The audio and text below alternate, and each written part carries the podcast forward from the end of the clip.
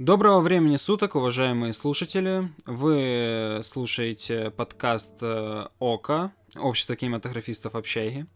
И сегодня мы начинаем серию подкастов, посвященным 50 фильмам, которые нужно посмотреть, прежде чем умереть. Э, идея этого подкаста не нова. Э, собственно, когда-то такой существовал, и выходила на YouTube-канале Оптимистр, но со временем он его, во-первых, удалил или скрыл, я точно не знаю, теперь его послушать нельзя.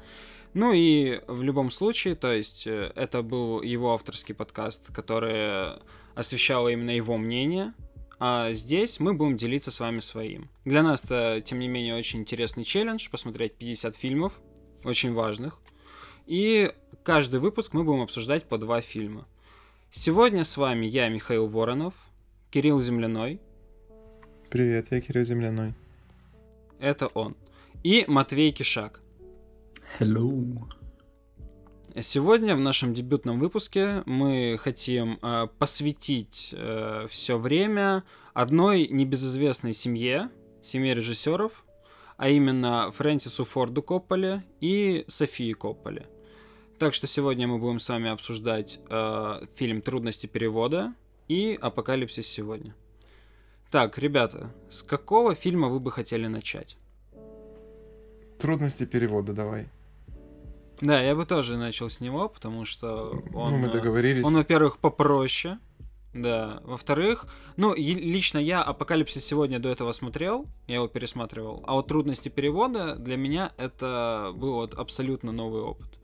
Ребят, ну вот, э, во-первых, кроме того, что это очень нежная, э, милое, тонкое кино. Скажите, как вы считаете, почему оно считается культовым? Почему оно в этом списке? Из уважения к Софии Копполе. Угу. А за что ты ее уважаешь? Я ее не уважаю, я не этот список составлял. Это мы точно вырезать не будем. за партой сижу, знаешь. Если бы я составлял список, там бы ее не было. Я не готов к таким вопросам. Не было бы именно ее, в принципе, как режиссера, или не было бы конкретно этого Я фильма? скажу так, я смотрел у нее только этот фильм, поэтому не могу сказать по поводу всего ее творчества, но этого фильма там бы точно не было. Угу. Хорошо. Матвей, а ты как считаешь? Хорошее кино. Хорошее кино? Да, мне понравилось. Угу. Мне тоже, я тут тоже на стороне Матвея. Ну слушай, это даже круто будет. То есть э, сейчас, э, Кирилл, ты, до, ты должен нам объяснить свою точку зрения. Почему тебе не нравится? Я никому ничего перевода? не должен. Ты обязан. Не обязан никому ничего. Ты обязан, Кирилл. У тебя нет выбора. Э, Кирилл Земляной только что покинул беседу, товарищи. Э, Матвей, давай просто будем, э, в общем... Хвалить этот фильм, да? Да, будем хвалить этот фильм. Кирилла мы вырежем, потому что он неприятный человек. Да ну. Хейтит женщин-режиссер. Да, Кирилл, так ты сексист, получается. Мне Слушай. только эта женщина-режиссер не нравится. Только? Ну... А хоть одна женщина-режиссер тебе нравится? Да, Кира Муратова. Кира Муратова, блин, ладно. Я не смотрел Киру Муратова, не могу тут ничего сказать. Вот. В общем. Да шучу, я не сексист. Мне нравятся женщины в кинематографе, как режиссеры, ши в том числе. Вот, хотя звучит странно, режиссерша, лучше так не говорить. Вот, надеюсь, в русском языке появятся какие-то красивые феминитивы для профессии режиссер в женском роде. А там как-то с суффиксами же проблема только. В общем, он, наверное, есть, но я его не знаю просто из-за того, что... Да, глупый. да, да. Мы не образованные товарищи. Не хейтите нас. Мы не сексисты, мы просто не шарим. В общем, Кирилл, что тебе не понравилось? Что тебе не понравилось в трудностях перевода? Ну, я просто не знаю, зачем я это посмотрел. Ну, мне, мне скучно Ты было. посмотрел, потому что мы договорились. А, ну да, да, точно, я забыл. Мне просто, не знаю, как-то, ну, не зацепило меня, что ли. Я тут чего-то конкретного, например, что там плохо было сделано это, или вот здесь тут не доработали, я прям так точно тебе не могу сказать. Но у меня какого-то, знаешь, такого яркого впечатления осадка не осталось после этого. Ты не испытал катарсис, да? Да, да. А, я понял. А, Матвей, а ты что скажешь по этому поводу? Мне понравилось. А чуть развернутей. Хороший фильм. Обожаю. Надо было тоже так отвечать и все. Да я лучший критик Господи.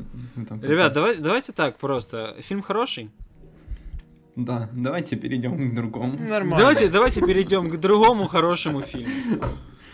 Хорошо, я понял. Всё. Надо брать э, бразды правления в свои руки. Нет, Всё. надо просто за один выпуск пройти весь список. Весь список. Да. Согласен. Круто. Давайте будем так, типа, хороший фильм. Давайте обсудим. Так.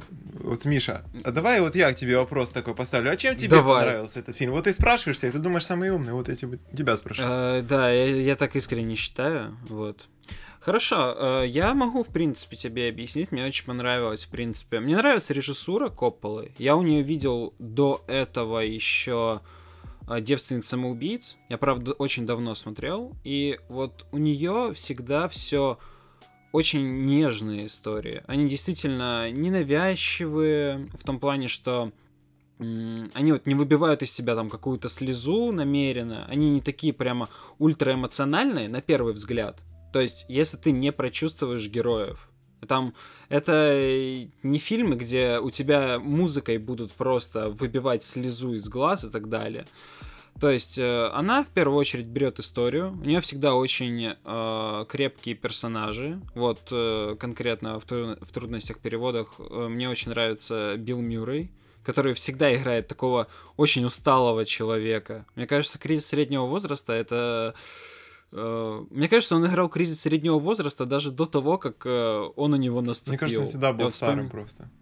да, да, да. Я вот вспоминаю его и в Охотниках за привидениями, и в э, Дне сурка. Он всегда такой э, немножко ворчливый, уставший очень сильный человек. Очень харизматичный при этом, но всегда такой. И он здесь, на мой взгляд, кстати, вот именно э, Билл Мюррей, он великолепен в этом амплуа, и этот фильм, наверное, это прямо магнум опус для него.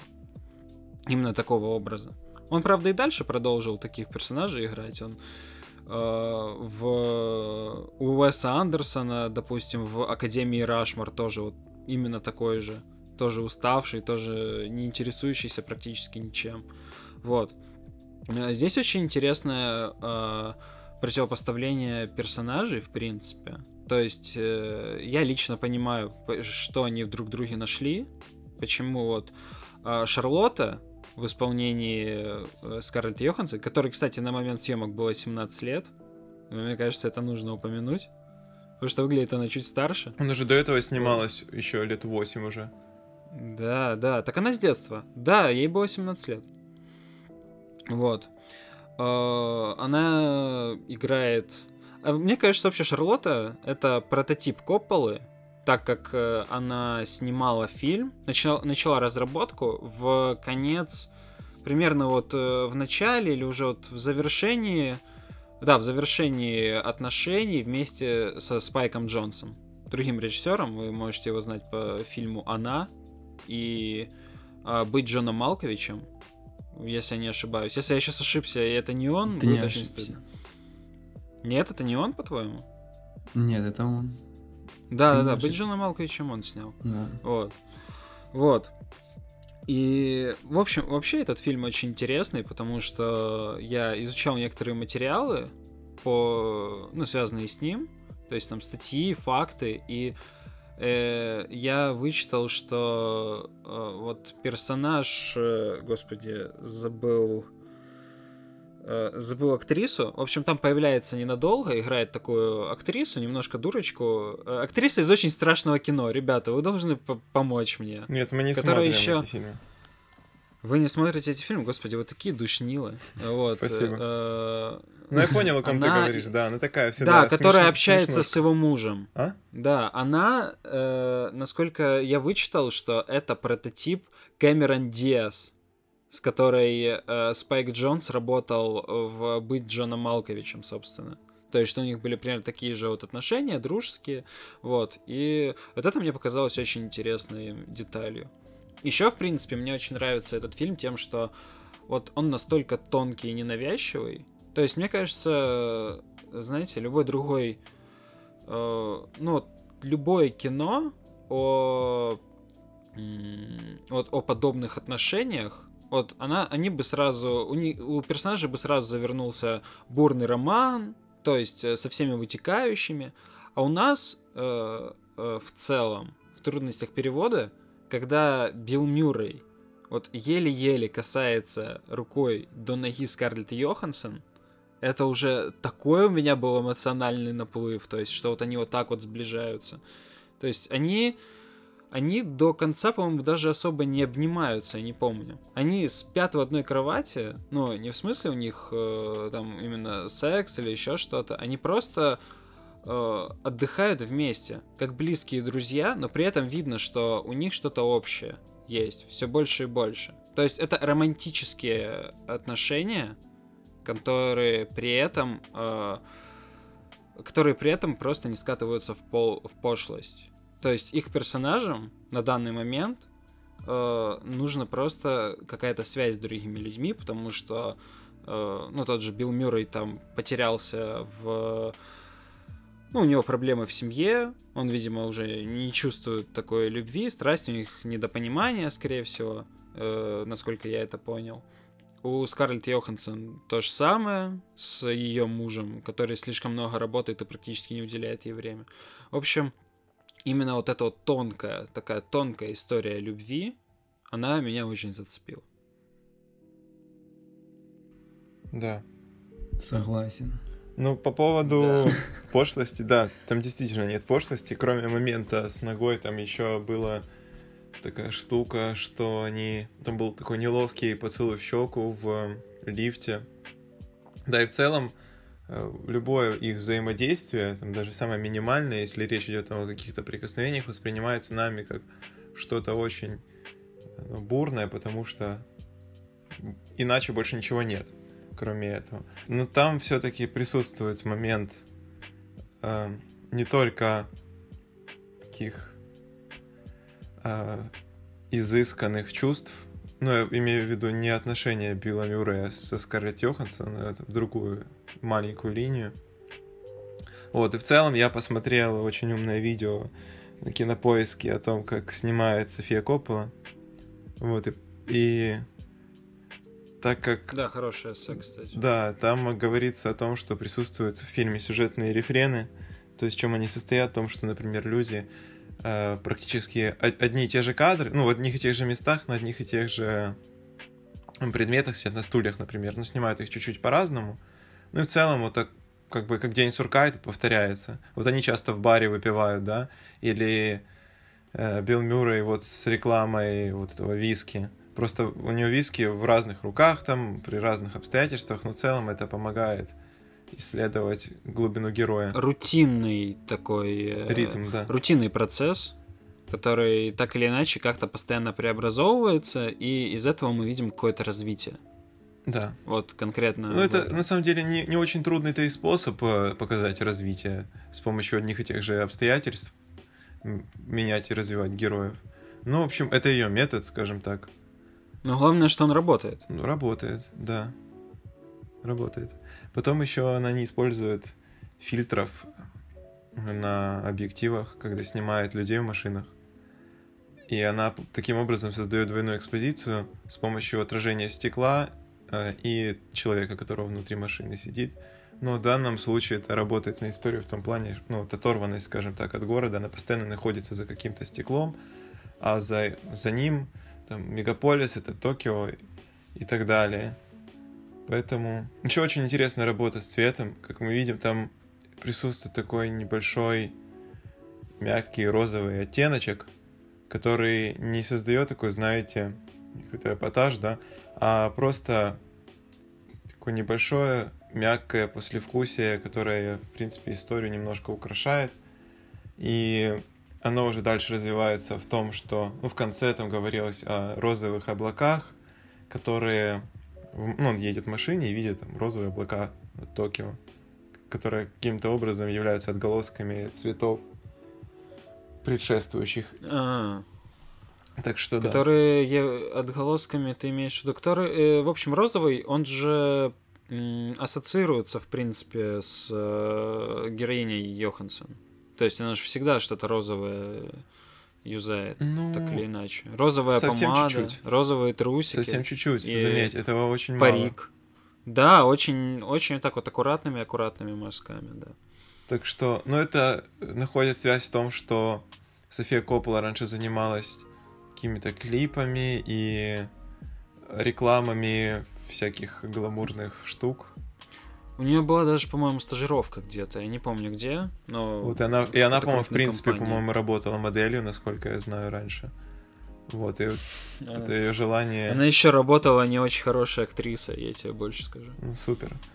И вот эти, видимо, какие-то, ну, что ли, жизненные, обыденные вещи как-то чуть-чуть проявляются в ее творчестве. Да. Понимаю. Матвей, ты согласен? да, я согласен. Я все закончил. Матвей, а тебе есть что добавить? Ам, я считаю, что фильм, который начинается с розовых трусов и красивых ягодиц и заканчивается розовыми облаками, тут. Не может быть не Ну прекрасно. ладно, это не спойлер. Это, это прекрасно, согласен. Хорошо сказано. Не, согласен, да. Начало фильма, э, который является, кстати, э, референсом к картине одной. Я не помню, к сожалению, как называется. Но, в общем, э, да, София Коппола сама заявляла, что она этот кадр, в принципе, украла. То есть там вот именно цитата один в один. Мгм. Ну, я не помню, как картина называется точно, но это, это общедоступная информация, товарищ. Вы И можете Кому загуглить. интересно, узнают. Да, да. Вот так вот мы готовимся к подкасту. Вот. Кстати, про концовку хочу сказать. Но, во-первых, э, я не буду спойлерить говорить, что там произошло. Но, э, ребята, во-первых, давайте просто вот обсудим концовку без деталей. Давайте. Как вам? Как ты считаешь, как тебе, как тебе концовка, Кирилл? Именно вот финал картины, который, мне кажется, вот очень важен, в принципе, вот в понимании фильма. Мне кажется, иначе и быть не могло. Вау, да? То есть, то есть ты думаешь, э, других, э, как бы, типа, сцен, которым можно было закончить фильм, Коппола просто не снимала, да? Нет, ну это просто наилучшее окончание того, что мы видели. Вот и все. Да. Что, кстати, я где-то вычитал, что это, в принципе, была импровизация Мюррея. То есть, э, скажем так, э, от одной очень важной строчки в сценарии, я не знаю, это, возможно, байка, возможно, нет, но у Копполы одного очень-очень ва- одной очень важной строчки в сценарии не было до конца съемок. И говорят, что вот то, что мы видим в финале, это полностью заслуга импровизации именно Мюррея. Вот. Блин, обидно, что он Оскар не взял все-таки в том году. Такой крутой там. Да, Я, к молодец. сожалению, я, к сожалению, не помню, кто взял, но, блин, обидно, что это не Мюррей. Очень обидно. Ну, я думаю, обсуждать э, завуалированно концовки фильмов не очень будет интересно людям, которые не смотрели фильм. Поэтому... Да, ну, скажем так, если вы посмотрели трудности перевода, и вам очень интересно, что же там такое было, все-таки, если вам недо- недостаточно того, что мы знаем, и вам хочется узнать больше, на YouTube-канале э, под названием Видвидор э, есть небольшой разбор, где чувак там чуть-чуть с монтажом поигрался. И, в общем, ответы на все вопросы вас там ждут. Не знаю, надо оно вам или нет. Что хотите делать с этой информацией? Я просто хотел это донести. Вот. Круто. Предлагаю плавно переместиться к разбору следующего фильма. Да, возможно, там Матвей хоть что-то скажет. Ам, Так, ну поехали, Миша, давай, задай нам ритм повествования. Задать один ритм, Я не знаю, ребята, тяжело апокалипсис просто сегодня. обсуждать фильм без спойлеров. Ну, Понимаю. я не знаю, мне кажется, это вообще не, не проблема. Ну, у меня лично нет проблем с тем, чтобы обсуждать фильмы без спойлеров. Просто, слушай, если мы проспойлерим людям апокалипсис, именно вот прямо, не просто будем обсуждать вот сцена, сцена, типа, а вот именно прямо произошло то-то, то-то, я бы себе этого не простил. Потому что кино великолепное. Я бы даже сказал восхитительное. Просто оно ворвалось в мой грешный, допустим, вот топ-10, и где-то там точно останется. Угу. Вот так вот. Ну, я не могу не согласиться. Правда, скорее всего, на десятом месте и останется, ну, блин. Я много фильмов смотрел, это неплохо. Хороший фильм, очень хороший. Восхитительный, великолепный. Прекрасный. Э, Вы смотрели режиссерскую версию? Да. В Гоблине? Я смотрел половину не в Гоблине, потом я понял, что можно посмотреть Гоблине, начал смотреть на HDRS. О, нет, на, на сайте Гоблина, Гоблине, но он там лагал, и в итоге я скачал э, гоблинский перевод, и он был ужасного качества. Ну, не сам перевод, а фильм. Вот, и, в общем, я вот в этом ужасном качестве его и досмотрел, но впечатление, тем не менее, все равно осталось очень хорошее. Да, я тоже смотрел в переводе Гоблина, и я очень-очень сильно кайфанул от этого. В целом, э, блин, Апокалипсис сегодня... Я его смотрел до этого, но я его смотрел, когда я был в классе в десятом. То есть, мне тоже очень понравилось, но я вообще ни черта не понял. В этот раз, когда я его смотрел, я очень ответственно подошел к делу, и я настолько боялся хоть что-то поте... вот что-то упустить, что я трехчасовой фильм смотрел 6 часов. Ну, это неправильно, что-то- Миша. Я, ну, мне тоже кажется, что это не очень правильно, но я постоянно что-то перематывал. Один раз я поймал себя на мысли, что я слушаю этот диалог четвертый раз. То есть вот такая вот дичь у меня происходила. Ну, я просто... А знаете вот эту тему, типа мы же там с вами как бы клиповое мышление, все дела. Я иногда, я очень часто могу просто о чем-то задуматься и что-то пропустить. Клиповое мышление, Поэтому это ты вот- называешь э, нашу неумение смотреть и концентрироваться. Да, да, да. Ну, Я как ты сказал. делаю так, у меня есть свой метод. Я выкидываю кошку из комнаты, ставлю Я- телефон. Хорошо, что не в окно. Нет, я слишком люблю кошек. Ставлю телефон на в режим самолет и просто сажусь, смотрю. Потому что я Ну, когда я- растягиваю на три часа, я понимаю, что я просто теряю нить повествования. Я начинаю перематывать, знаешь, 10 минут назад, потом смотрю. Потом отвлекаюсь от того, что я уже это смотрел. И так продолжается, продолжается. И в итоге я не могу нормально посмотреть. Э, Ну, я, кстати, не считаю, знаете, очень-очень большой проблемой, если человек так или иначе может иногда залипать в телефон, если фильм его не зацепил.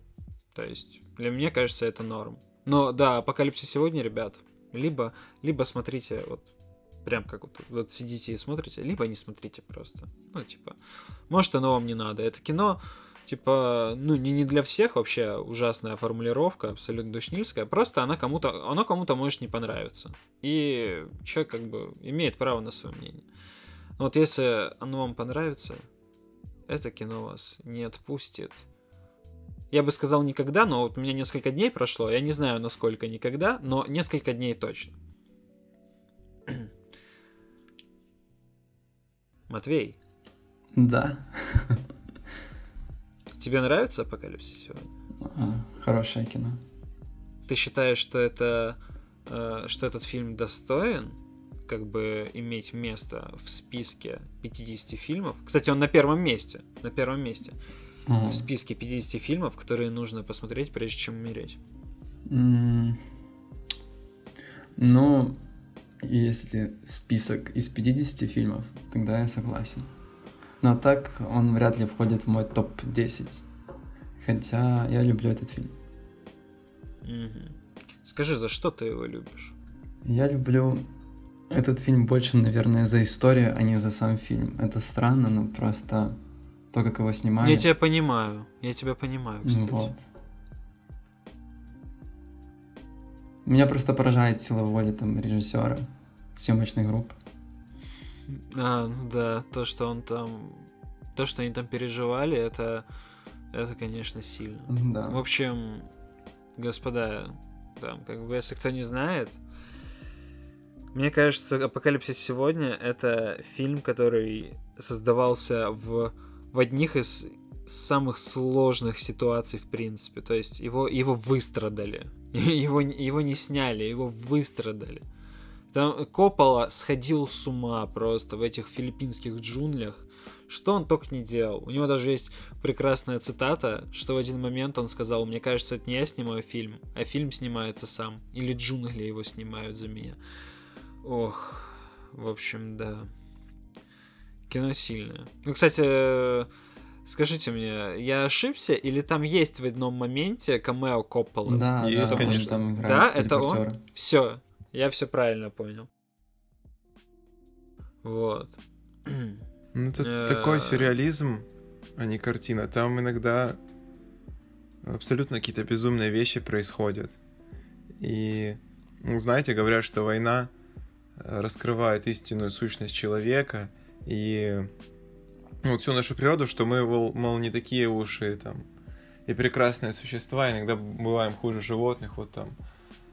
Не зря говорят, что там на войне больше всего изнасилований происходит. Тут желание человека перед смертью, ты знаешь, как кролик, как, можно больше натрахаться, чтобы, с чистой совестью умереть, и он э, способен творить, ну, абсолютно страшные вещи, вот, которые не укладываются у многих людей в голове. Но вот подумай только, да, э, если вдуматься в сюжет этой истории, то получается, есть э, убийца, ну, главный антагонист, правильно? Ну и да, другие Курт. убийцы э, берут убийцу и отправляют его убить убийцу. Да, Это- да. Я читал эту Это строчку. странно. Вот, да и потом, э, к тому же, там говорилось о том, что что-то вроде мы можем дать автомат и отправить на войну, но солдату будет стыдно писать матерное слово на крыле самолета. Вот, хотя они отправляют их еще на более страшные вещи. И Ну, то безумные. есть, Да, э, есть это Тоже логично. Очень, очень странные нормы морали, в принципе, да. То есть почему-то война, она очень многое оправдывает в, не знаю, в поступках человека, то есть э, в, ну, убивать людей, просто убивать людей. Это же плохо, да? Да. Да, Матвей, ты считаешь, что это плохо? А, недопустимо, я считаю. Слушатели, уважаемые слушатели, знаете, подкаст Ока против убийства людей. И коров. Мы против убийства. И коров. Все. И коров. И... Да, ты не ешь говядину? Нет, там просто убили... А, ты про быка, Да, да. блин, Ну, да, ой, да, быка, да, быка, да, да, да. да. Ну вот, вот Да, и спойлер понял, подъехал, собственно. А, да, ну, слушай, не такой уж это и спойлер, на Ну, самом деле. сказать, Это не а сюжетный элемент. Вот если ты не сказал бы про то, что это спойлер, никто бы и не понял. Ну, это не спойлер, во-первых, а во-вторых, это, ну, если мы говорим в отрыве от сюжета, это очень незначительный сюжетный элемент, на мой взгляд. Ну это просто параллельный это монтаж, событие. с- который Да, да. идет с очень важным. А вот, а вот то, что ты сейчас хочешь сказать, это уже будет Он спойлер. подчеркивает, собственно, там, Ну да, да, да. символизм какой-то происходит. происходит. Ну, короче, не суть важно. В общем, да. Мы вот тут вот просто по краешку спойлеров входим, да, поэтому чтобы давайте заспойлерить вам отойдем. концовочку, но не хотим этого делать изо всех сил. да, очень интересная мысль о том, что, в принципе, у Курца очень много интересных мыслей. э, э, в при... И я не знаю, на самом деле, э, этот фильм в ранее многие считали крайне патриотичным, и э, ветераны Вьетнама очень и очень и очень тоже очень нрав... ветеранам Вьетнама очень нравился этот фильм. Я не знаю, просто в 79-м же, да, он вышел, если не ошибаюсь, ребят. Да, не дайте мне ошибиться, пожалуйста. 79-й год? М, да. Да, в 79 году выходила театральная версия. Я не знаю, э, как бы, что происходило в театральной версии, но по режиссерской, э, мне кажется, вообще никоим образом нельзя подумать о том, что это патриотичное и милитаристское кино. Хотя сценарист фильма, он же был на самом деле очень, ну, таким э, ми- милитаристским человеком. Он как бы мечтал на, во Вьетнам попасть. Он э, не смог туда, к сожалению, э, ворваться из-за астмы. Но вот это очень странно, что даже он, когда посмотрел театральную версию, э, сказал, что самое главное, что нравится именно ветеранам, хотя фильм абсолютно об обратном. То есть, возможно, нужно еще с театральной ознакомиться, чтобы это понять, но не знаю, мне кажется, что это настолько э, гуманистичное в каком-то плане кино, и его нельзя толковать никак иначе. Э, Ну, стоит взять во внимание тот факт, что он, по-моему, даже не был выдвинут на Оскар, и вообще у него... Он был выдвинут. Он был выдвинут и проиграл Крамеру против Крамера. В общем, речь о том, что обществу американскому, ну не обществу, скорее правительству, не особо-то надо было, чтобы этот фильм смотрели люди, потому что там большая критика идет этих всех действий, и то, что американцы, мол, заходят вообще не на свою землю и так далее. И есть вот этот момент, помните, с французами. Французы, французы же тоже пытались колонизировать эту часть Вьетнама. Но они По- еще и по-моему, давно ее колонизировали. Еще Да, в По-моему, да, это и 19 была колония. И в изначально. итоге вот эти, которые... Ну, там есть сцена с желтком, помните?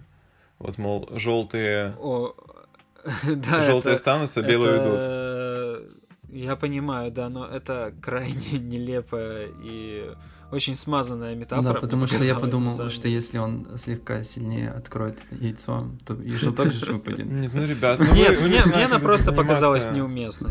Почему неуместной? Ну, ты понял, в чем Не знаю, она мне, она мне показалась какой-то слегка надуманной. Я... Ну, Ты понимаешь кстати, э, суть? Ну, зачем это, типа, сказано было? Я- Ну, это же Нет, я понял, я понял идею метафоры. Ну, у тебя бывает такое, когда ты понимаешь, что мысль верная, но пример, э, пример даже немножко портит это. То есть он не дополняет, Как он, он мне, вроде как по пример. смыслу подходит, но в целом... Достаточно э, сильный образ и наявно, и показывает нам все как есть. Ну, Просто можно об этом бы- словесно там порассуждать, да, можно это показать ну, таким это, простым образом. это имеет место быть. То есть, типа, это наши просто взгляды. В принципе, идеи у нас одна и та же. Мы с тобой не согласны только по поводу примера. Но суть-то одна и та же. Я понял, что он хотел сказать, и я считаю, что он даже прав.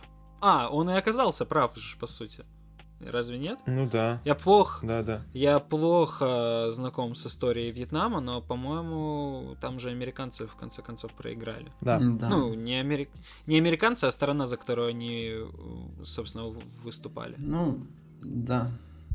В общем, Ну как? с- Так что- минутка интересного а. факта, хотите? Да. Да.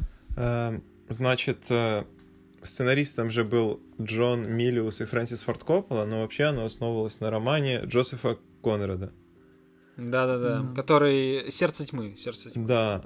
А знаете, где он родился? В Житомирской области, в городе Бердычев. Вау.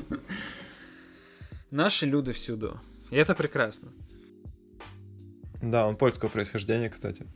Э, м, Из Житомира, ну... Ну, он польского происхождения. родился в Житомире, а потом в итоге Так. жил в Англии. Предлагаю говорить всем, что он украинского происхождения. Я уверен, Всё. все-таки говорят. Родился в Украине, все. Где родился, там и пригодился, я считаю. Конец. Вот, мы отошли от темы, но подкаст э, Ока образовательный, ребята. Интересные факты.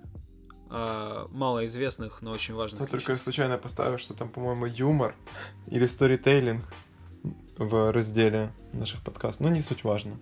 Да, образовательный. Ну, Ничего страшного. Э, Мы объединяем в себе все. Это знаете, как хороший фильм. Хороший фильм должен развлекать. Хороший фильм ничего Понятно. никому не должен. Хороший фильм должен развлекать. Я так не думаю. Я считаю, что да. Ну, то есть, так или иначе, если тебе не интересно смотреть кино, а интерес это уже само по себе развлечение, в моем понимании. Возможно, слишком широкий. Миша Голливуд, в общем. М, Я нет, я в принципе за все. Но мне кажется, каким бы кино ни было, авторским, т.д. т.п., оно должно быть э, в первую очередь так или иначе зрительским. Новая волна, на мой взгляд, в очень э, в, во многих аспектах э, там были в основном зрительские фильмы. То есть, блин, посмотрите таксиста. Это что же, по сути, зрительское кино во многом. И это не отменяет того факта, что, собственно, там есть и авторское высказывание, и мысль, которую хотел донести Скорсезе. Как это т.п. зрительское кино? М? Как это зрительское кино? Которое создано для того, чтобы люди на него ходили в кино и смотрели его. Да. И, собственно, на самом деле, это если мы уже будем во всю историю именно нового Голливуда э, как бы погружаться. Ну, я считаю, что нет, зрительское кино, оно может быть каким угодно. Главное, чтобы, типа, зрителю было в первую очередь его интерес смотреть. А То есть разве абсолютно автор, любое кино автор не, является должен заигрываться в идеях, и чтобы потом это было нагроможденное нечто. Мне, э, на самом деле, у меня э, мысли схожие с теми, что Тарантино когда-то говорил по этому поводу, что в целом большие идеи очень часто портят кино. Это правда. Если ты снимаешь фильм не для того, чтобы сделать хороший фильм, а для того, чтобы что-то кому-то рассказать, показать и т.д. и т.п., то это не всегда хорошо.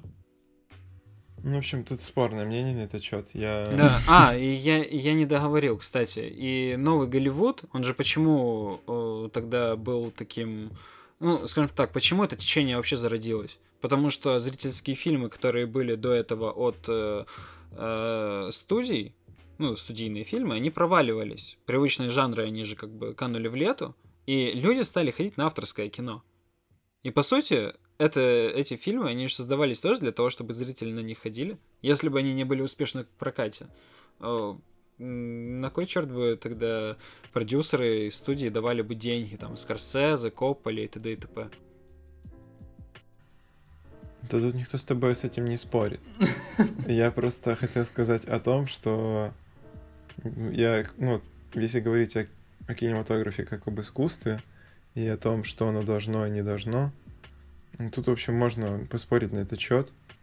И М, тут неоднозначно. Ну, это мое мнение. Ну да. Просто, не знаю, возможно, я очень часто встречался с людьми, которые наоборот всегда были за э, такое арт-высказывание и т.д. и т.п. Но в моем понимании, возможно, я три- 300 раз сейчас как бы не прав и когда-нибудь изменю свою точку зрения, но в моем понимании, если ты создаешь фильм для того, чтобы его поняли три с половиной человека и такие «Вау!», а в широкие массы оно не пошло, и все просто поняли, что это какое-то перегруженное, нагроможденное что-то, это плохое кино.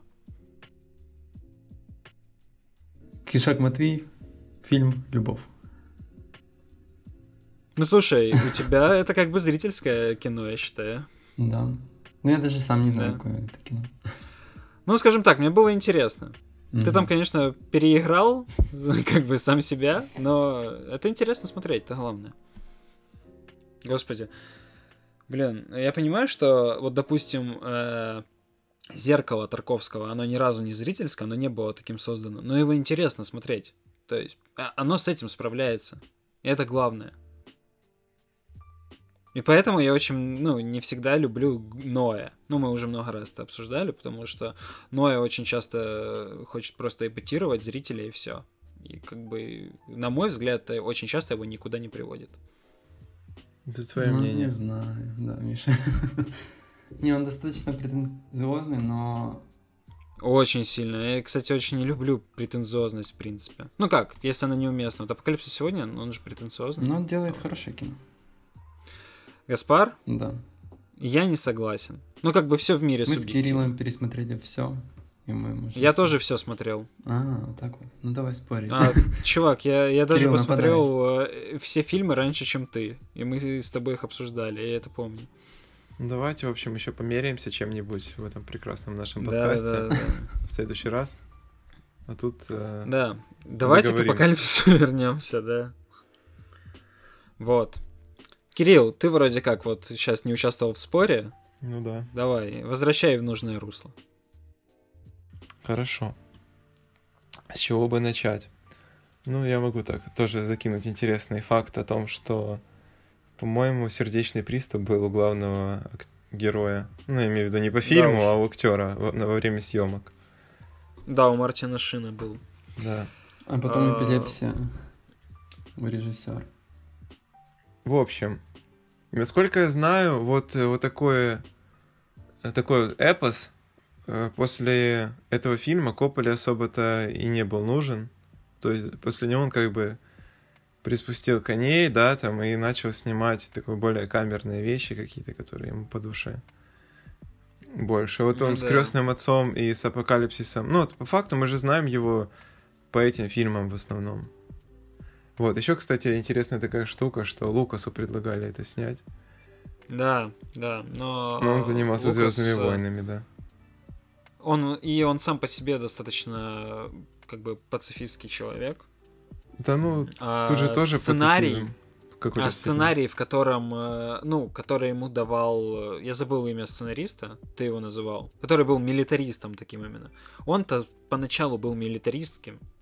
Это уже со временем, как бы, мне кажется, все изменилось. Потому что, насколько я понял, взгляды э, этого человека не подразумевали того, что там, собственно, будет такая критика всего и вся. В общем, жуткое, страшное кино, но настолько же но жуткое и интересное, да. Блин, какая там работа со светом? Какие там цвета яркие, насыщенные, замечательные просто. Вот, я не знаю, это визуально прекрасное кино. И, кстати, вот, вот по поводу звукорежиссуры, что немаловажно сказать, Опа, наконец-то, да. да, я могу что-то на этот счет ответить. Ну, вот открывающая сцена, уже дает нам понять, что тут кроме работы всех там департаментов, которые мы очень любим прославлять, типа операторский, режиссерский, эм, свет, еще отличная работа со звуком. И вот, это, вот, наверное, знаешь, если советовать, что смотреть абитуриентам, которые хотят учиться на звукорежиссуре к поступлению, то это обязательно стоит упомянуть этот фильм потому что, ну, действительно, очень серьезная работа. И каких-то конкретных моментов сейчас сложно вспомнить, но вообще картина мне сложилась положительная. Ну, вот, если поконкретнее, открывающая сцена очень запала в душу, потому что там, помните, э, с музыки Doors, она, по-моему, начинается, и... Да. И с вертолета. Вот, этот вертолет. Который потом плавно переходит в э, этот э, вентилятор. Да, да, да. Вот это очень красивый переход был. Это же нравится. просто гениально. Ну, кроме того, если смотреть это не в моно каких-то устройствах, слушать точнее, а в стерео, то да, вот, прям ощущаешь очень хорошо эффект присутствия и в вертолете, в панорамировании его. С... Он летит налево, на звук идет направо, и такой невдогонка волн какая-то есть. Ну, в общем, это все очень интересно исследовать, и можно было бы чисто со звукорежиссерской точки зрения его посмотреть и попытаться выслушать каждый момент, и как он сделан, и зачем, и разобрать, проанализировать. Но это уже для любителей, скажем так, заниматься такими вещами. Блин, я бы еще очень сильно выделил... Очень хотел бы выделить... так, давай еще раз. Я бы очень сильно хотел бы выделить еще персонажей в фильме, потому что вот они, по-моему, восхитительные вообще абсолютно. То есть там э, все такие разные, яркие, прям ультра яркие. Э, я бы даже сказал, ну нет, не архетипные, но, блин, ты, они все необычные. Вот у вас есть любимые персонажи из этого фильма? У меня точно есть. Мне очень в душу запал, сейчас ты говорил об этом всем. Первый, кого я вспомню, это тот самый младший парень, а, которому... Ми- мистер Чистый. Да, которому мать подарила да. проигрыватель. Это очень трогательная с ним да. история получилась. Да, вот он очень кайфовый. Мне вот он тоже... Мне еще повар очень понравился. Угу. Но самый мой любимый персонаж это, кажется, полковник, да, полковник Килгар. Да, да, любитель серфинга. Вот это просто великолепно, господи. Мне кажется, это лучший человек вообще в мире. Во-первых, ему принадлежит, э, ну, персонаж я имею в виду. Э, во-первых, ему принадлежит известная фраза про напалм. Да, да. Э, люб... Обожаю запах напалма по утру. А во-вторых, господи, блин, все эти приколы с серфингом, с полетом Валькирии. А, я не знаю, я не знаю, как можно было написать этого человека. Мне кажется, вот когда его, вот когда писали его, это был такой кайф.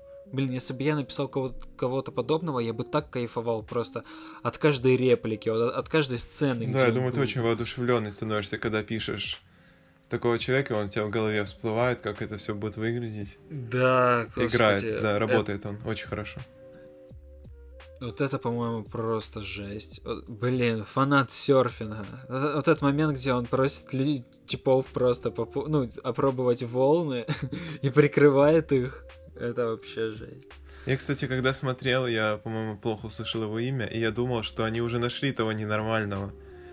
Вот, и просто они сейчас почему-то от него прячутся, там, знаешь. А, Курца? Да, я, в общем, подумал, что это этот Курц.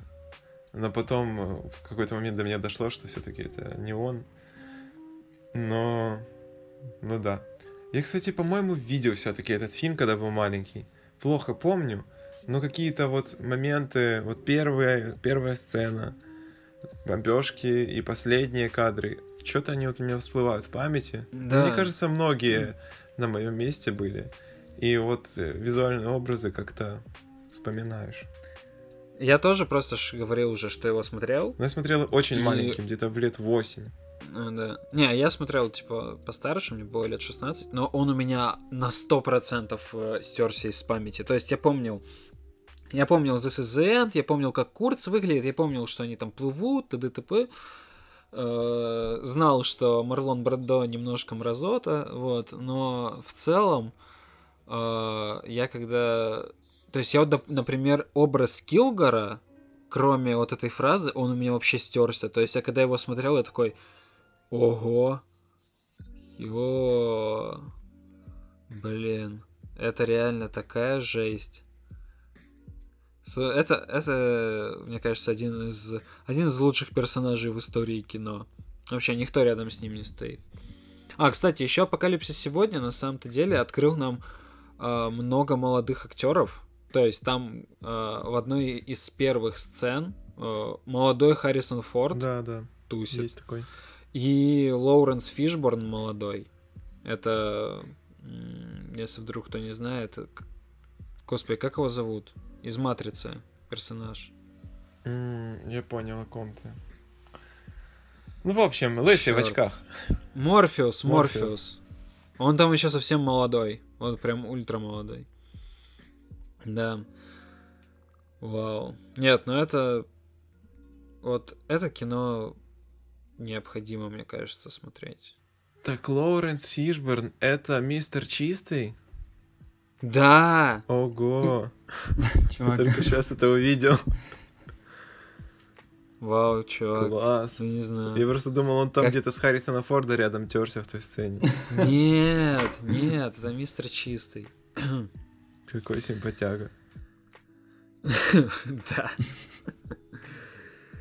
Ой, господи, скорее бы Джон Уик. Посмотреть на него снова. А то, мне кажется, он сейчас нигде не играет больше.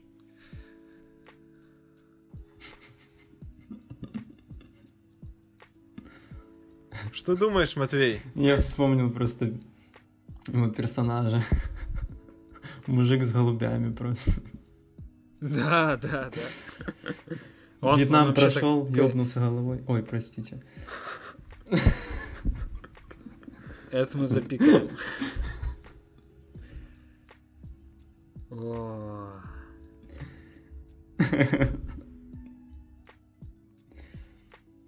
В общем, господа, мне, я не знаю, мы, возможно, как-то обрывочно очень обсудили это кино, но мне кажется, все, что нужно было, мы сказали. Что сделано, то Поэтому... сделано. Да. В общем, с вами был э, подкаст э, Ока, э, который обожает запах напалма по утру.